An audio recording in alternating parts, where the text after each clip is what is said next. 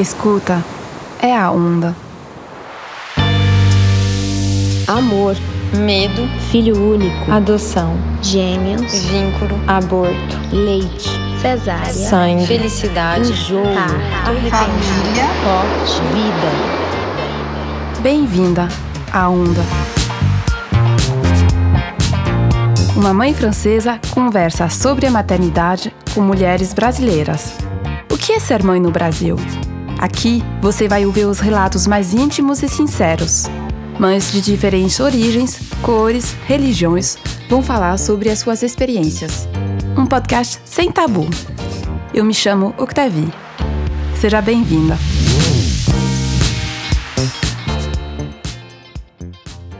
A série de microcastes faz parte do movimento Fala Mãe, um movimento contra a solidão materna. Faça também parte desse movimento. Acesse o nosso Instagram onda.podcast e compartilhe o manifesto. Graças ao diálogo, nunca estamos sozinhas. Hoje eu recebo Bárbara Thomas. Oi, Bárbara. Oi. Muito obrigada por estar aqui na Onda. Para começar, por favor, você poderia se apresentar, me falar o seu nome, a sua idade, de onde você é, com o que você trabalha e quem são os membros da sua família? Quantos anos têm os seus filhos? Primeiramente, eu gostaria de agradecer por esse convite. Eu sou a Bárbara Thomas, eu sou apresentadora. Hoje eu já me caracterizo como comunicadora, né? Porque eu já fui colunista, eu escrevo, eu roteirizo, eu atuo. É, eu tenho 39 anos, tenho dois filhos, Teodoro, de 11 anos, Antônio, de 8. Originalmente eu sou do ABC Paulista, vim para São Paulo com 18 anos. E eu queria saber como surgiu o desejo de ser mãe. Olha, eu acho que esse desejo, talvez ele, ele tenha sido incutido em mim. Eu não sei se esse desejo, hoje eu me pergunto se esse desejo realmente era meu. Ou se era um desejo que, que a gente tem por, para todas as mulheres, de alguma forma, né? Do nosso entorno, nosso contexto. Hoje, talvez, quando eu realmente me avalio com mais distanciamento, é, hoje eu consigo avaliar que naquele momento, com aquela idade, né, na, uh, naquela faixa etária assim entre 24, eu engravidei com 27, né? É, eu lembro, inclusive, que quando eu engravidei, eu tinha tirado a pílula exatamente porque eu estava noiada eu tinha endometriose, tantas coisas, assim, sabe? Era uma coisa problemática, ovários policísticos, falaram que provavelmente eu ia ser infértil, eu ia ter que fazer. Nanana. Eu estava tão preocupada com o fato de eu não poder ser mãe quando eu quisesse ser mãe, que neste processo de tirar a pílula para fazer o teste, eu engravidei. E assim, bom, era a resposta que eu queria? É, sim, queria saber se eu podia ser mãe. Era no momento? Não. Com certeza não. Então, isso realmente, assim, mudou muitos planos, mas, assim, a curiosidade que matou o gato, sabe? E aí acabou sendo, acabou fundo, né? Eu, num primeiro momento, né, eu até pensei eu tinha outros planos. É, mas eu me senti muito mal de fazer aquela escolha num país onde eu não podia, eu seria uma criminosa. Não é que eu não amo o meu filho, não tem nada a ver, não é que eu quero voltar, não tem que fazer diferente. Não é sobre isso, mas as coisas poderiam ter sido diferentes, né? A gente sabe que aqui no Brasil é uma grande hipocrisia. Se eu realmente quisesse ter abortado, eu poderia. Todo mundo conhece um médico que você paga ali milhares de reais. Mas ele vai, ele faz e é uma coisa super segura, você sai andando, tá tudo certo. Mas de qualquer forma, é muito estranho, assim, falou, cara. Eu acho que vai ter que ser isso, né? Eu vou mudar o curso inteiro da minha vida, todo o meu planejamento, absolutamente tudo que eu tinha programado para mim. Porque eu, se eu abortar, eu vou me sentir como uma criminosa, uma assassina Era algo assim, muito acachapante também, sabe? Esse sentimento. E como eu não, não fazia ideia do que me esperava, tava ainda com uma ideia muito romântica também, né? De, ah, tá tudo bem de ser mãe, vai ser lindo. Tata. Não imaginava o que ia acontecer a uhum. partir daí, sabe? É isso, são escolhas, tá tudo bem. Me levou também para um outro lugar, eu tive outros aprendizados, né? E hoje, ótimo, somos uma geração de mães que tem um microfone na mão, entendeu? E consegue chegar também no ouvido de outras mulheres que vão sentir que elas não são loucas, que não tem nada de errado com elas, que ter esses sentimentos não faz dela uma mulher quebrada ou doente ou que ela ama menos os filhos. Não é sobre isso. Quando a gente discute a maternidade, a gente não tá discutindo a criança, o amor pela criança. É sobre como ela é formulada e quais são os impactos dela né, na vida da mulher. O mercado de trabalho é um mundo muito hostil para as mães. Total. Quando as mães já trabalham, elas correm o risco de serem demitidas. Sim. E quando elas estão procurando um, um emprego, correm o risco de não ser escolhidas. Isso. Eu vi que você já passou por esse tipo de experiência. Duas você vezes. Pode contar um pouquinho?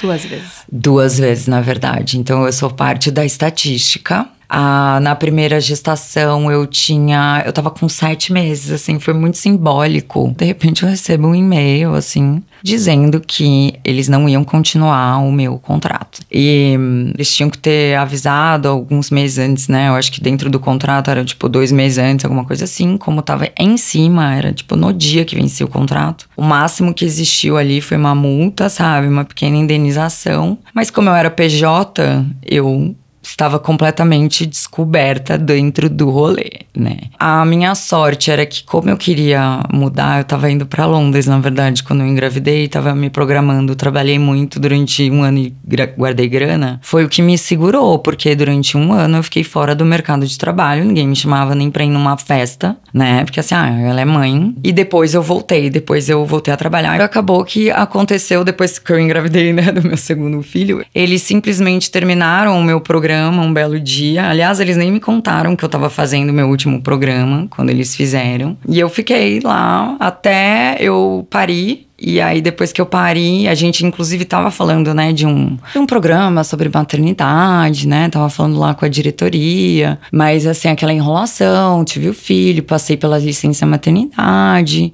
voltei, fui falar de novo. Não, vamos falar, vamos falar. Fui passar no RH para entregar os exames. Aí falou assim: olha, amanhã você tem que vir aqui para assinar sua demissão. Eu, oi? Como assim? Gente, assim, as pessoas não têm nem coragem de dizer na sua cara. Porque no fundo elas sabem que, o que elas estão abandonando. Porque quando você investe em mulheres e na segurança dessas mulheres, na estabilidade, você está dando para uma criança, para um pequeno cidadão, né, estrutura. Você está dando tantas coisas através dessa, desse pilar né, desse pilar tá bem erguido e a gente sabe que no Brasil o pilar principal é a mulher, né? A gente deveria ter uma lei muito mais protecionista, né? Porque o máximo que acontece assim, você tem um mês de estabilidade. Para mim assim, tacada dupla, né? Nas duas gestações, nas minhas meus dois filhos, eu fui prejudicada profissionalmente, né? Eu fui deixada de lado. E depois para você voltar, não é mais interessante, porque você não vai ter a mesma disponibilidade. E outra, a maternidade, ela também vem embutida de uma nova imagem, de uma nova figura, que é uma figura muito mais moralista, mais santificada. Você não é mais um sex symbol, você é mãe. Você não é mais um objeto sexual, entendeu? Porque agora você é mãe. É outra sacou? categoria. É uma outra categoria de seres humanos. Tem um dado da FGV que é pelo menos metade das mulheres perdem o emprego, pelo menos até dois anos depois de ter tido o filho. E esse dado se mantém pelo menos até 47 meses depois. E aí eles fizeram vários recortes por idade. Então, assim, mães com filhos até 5 anos de idade, elas são a maioria entre os desempregados desempregados, né? Os, os desocupados. Realmente você fala assim, gente, eu caí numa armadilha. Porque me disseram que ser mãe é tudo, que ser mãe é lindo, que ser mãe é importante. No Brasil, aumentou o número de mães solos na última década em 1 milhão e 700 mil. Sendo que 90% das mães são negras, tá? FGV. 11 milhões de mulheres criam então seus filhos e filhas sozinhas. 72,4 não tem rede de apoio. Mães solteiras têm renda 39% menor do que homens.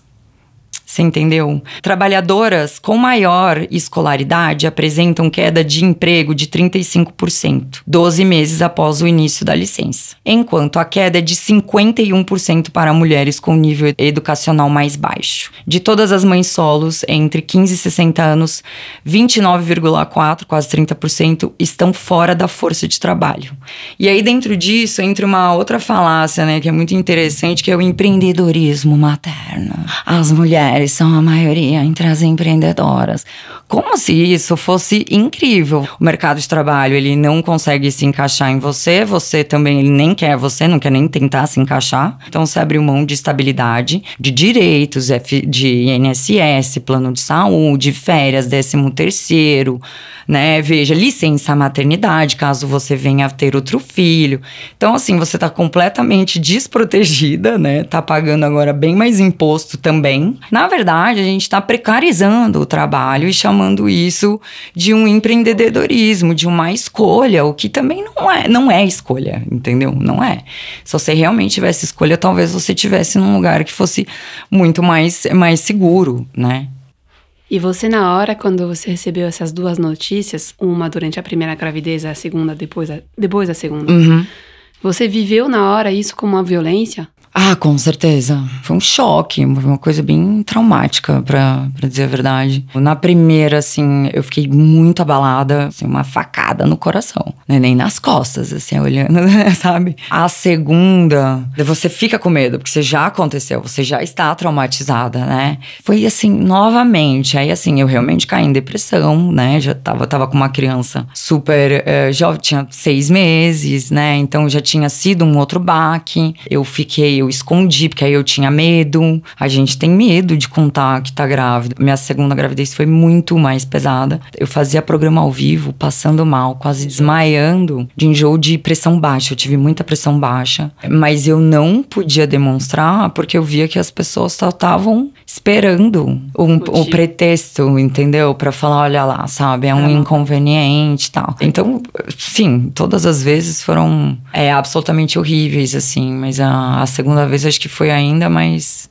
mais tenso, porque uhum. eu passei a gravidez inteira tensa. E quando eu finalmente achei que eu pudesse relaxar, eu tomei, assim, sabe? Então, para mim foi bem, foi bem traumático. Tanto que eu meio que assisti um pouco da TV, do ambiente, assim, sabe? Achei tudo tão cruel no fim das contas. Raspei o cabelo, fiquei careca, fui morar no Mecovila, em Piracaia, sabe? Assim tamanho trauma, quando você é muito revoltada, assim. Ao mesmo tempo que a maternidade é super valorizada, aqui no Brasil especificamente, a mãe é marginalizada, né? Eu sei que também tem muita coisa cultural e religiosa em cima disso, e isso tem um papel fundamental dentro desse lugar que é glorificado, mas ele não é glorificado porque todos os dados apontam para um buraco de vulnerabilidade.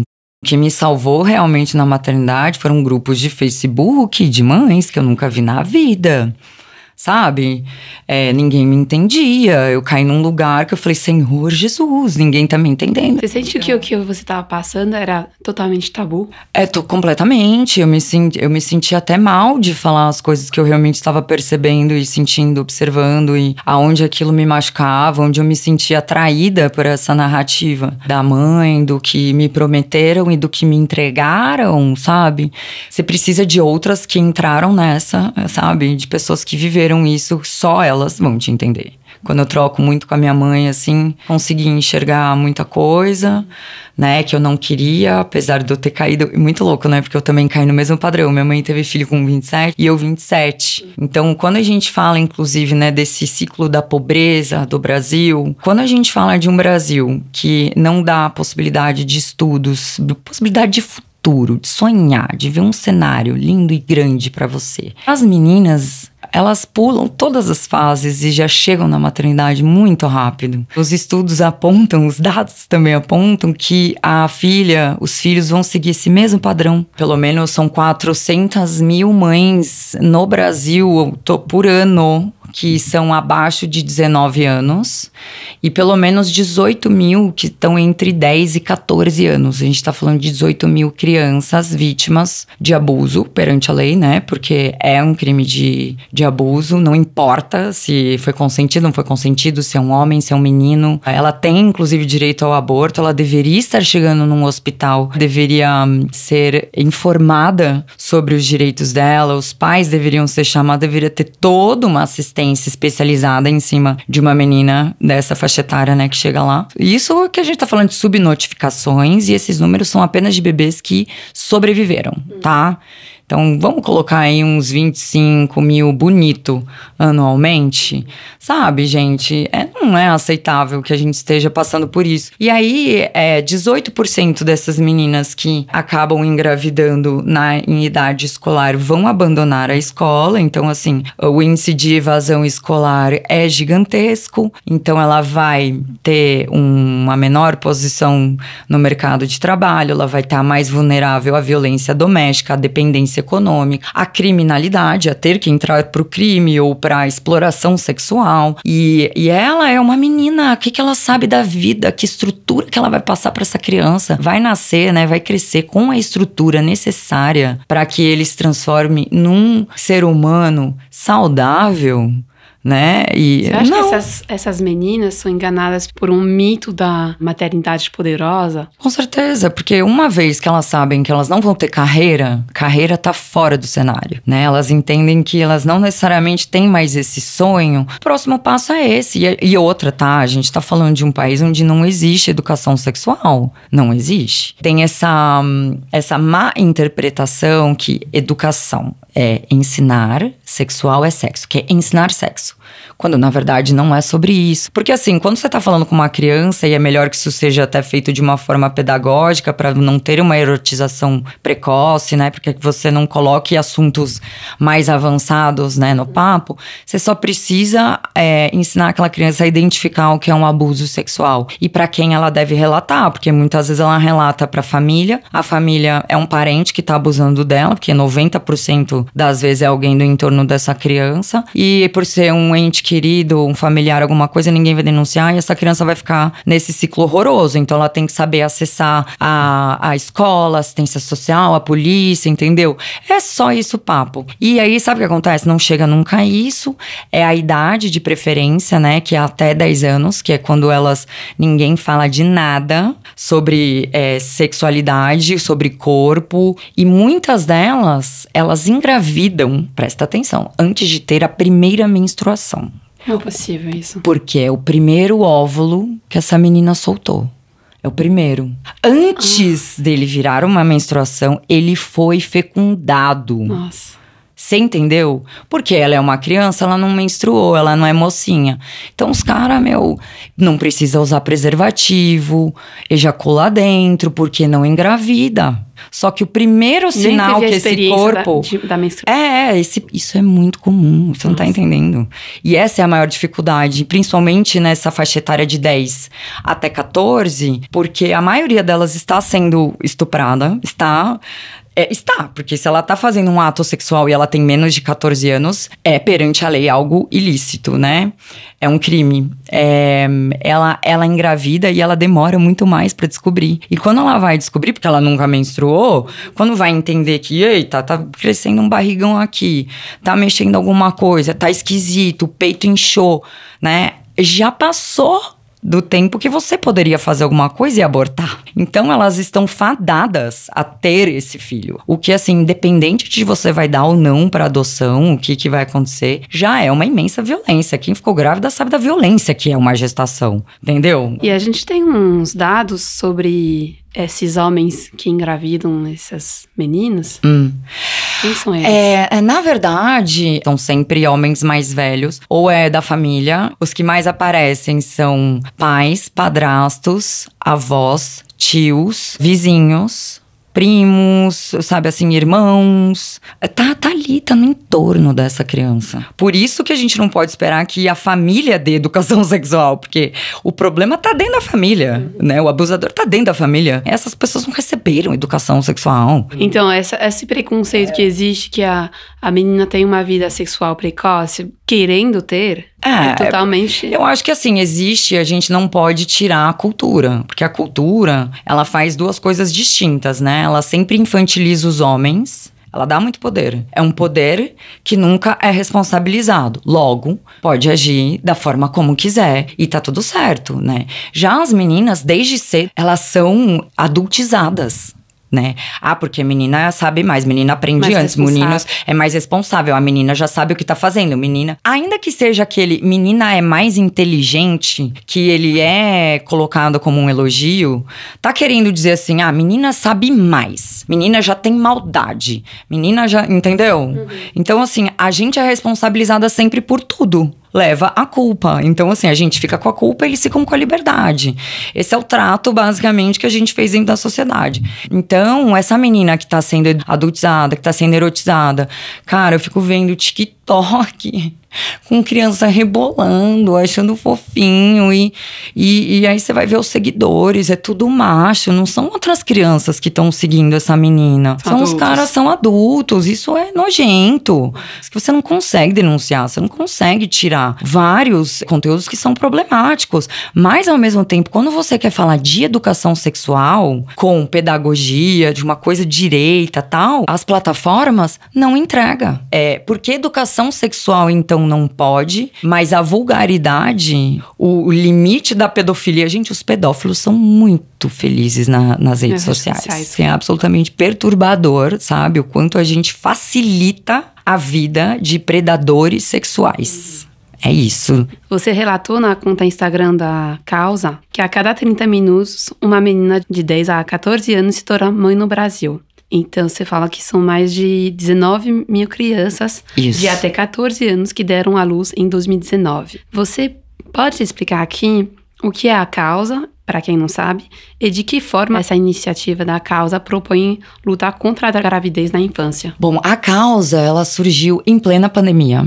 É, um grupo de amigas, assim, eu fui até convocada porque eu fui vítima de, de abuso, né? Eu fui, fui, sou uma sobrevivente de abuso sexual infantil. Então, é claro que isso sempre foi uma pauta na minha vida, de alguma forma. Primeiro... Você tinha quantos anos? Eu tinha cinco. Foi dos 5 até 8 anos. É isso de diversas pessoas da minha família, né? Então, pelo menos de três indivíduos aí do meu entorno. E, primeiramente, assim, foi um longo processo para eu entender o que, o que tinha acontecido comigo.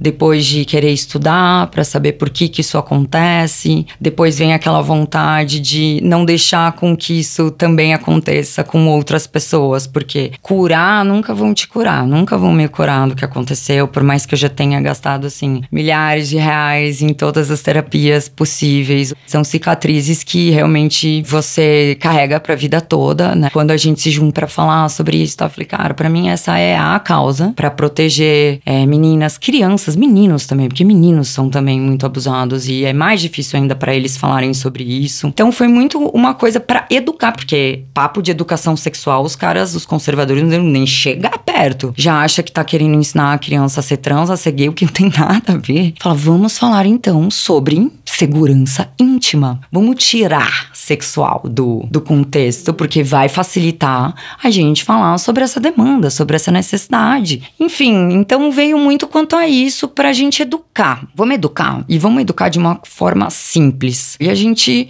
sempre teve um sonho assim de crescer, de poder chegar realmente até as pessoas que a gente queria chegar, que normalmente são crianças que elas às vezes nem têm acesso ao celular celular, às vezes nem os pais têm acesso ao celular. Então a gente foi percebendo assim que precisaria de investimento, mas é uma área onde você não consegue fechar nem acordos, parcerias publicitárias, porque as marcas têm medo. Até as marcas que eu falo, cara, mas você conversa totalmente com isso. Tem tudo a ver a hora do banho com a hora de você educar o toque do sim, o toque do não. Mas eles morrem de medo, porque eles querem desagradar esse consumidor que é ignorante. A gente ficou nisso dois anos bem forte, assim. A gente não conseguiu também monetizar, fazer essas coisas, né, com as empresas. Você acha que falta a responsabilidade coletiva nesse ponto? Com certeza, ninguém se responsabiliza por nada, por absolutamente nada, assim, não, não existe essa responsabilidade. A única responsável é a menina que tem engravidou. De alguma forma está sendo conivente com a ignorância. Isso para mim é de uma falta de, de responsabilidade cidadã mesmo, sabe, assim. A gente chegou na última pergunta que eu queria fazer. O que a maternidade tem te ensinado? A maternidade tem me ensinado a lutar, a ser alguém melhor. Eu realmente, assim, nunca fui colocada tão à prova em todos os sentidos, assim, sabe? Em todos os, os âmbitos do meu ser. Com certeza tem altos e baixos, então, assim, para deixar bem claro, né? Tem muitos baixos, mas eu sou do tipo que gosto de aprender com esses baixos, sabe? Que eles venham como uma, como uma lição, como uma forma de se fortalecer, de encontrar caminhos, e mais do que encontrar caminhos, de como eu posso puxar outras mães. Não me interessa muito eu, eu gosto sempre de fazer mais coisas que, que tenham um coletivo, que para mim não faz muito sentido se eu tiver e a outra mãe não tiver. Se meu filho tiver e o outro não, sabe? Eu não, eu não, acho, não acho isso justo. A gente vê aí os, os, os países lutando com a crise de natalidade. A mulher contemporânea, ela tá ainda mais isolada, né, dentro dessa vivência, assim, de uma solidão absurda, né? E cadê a tribo?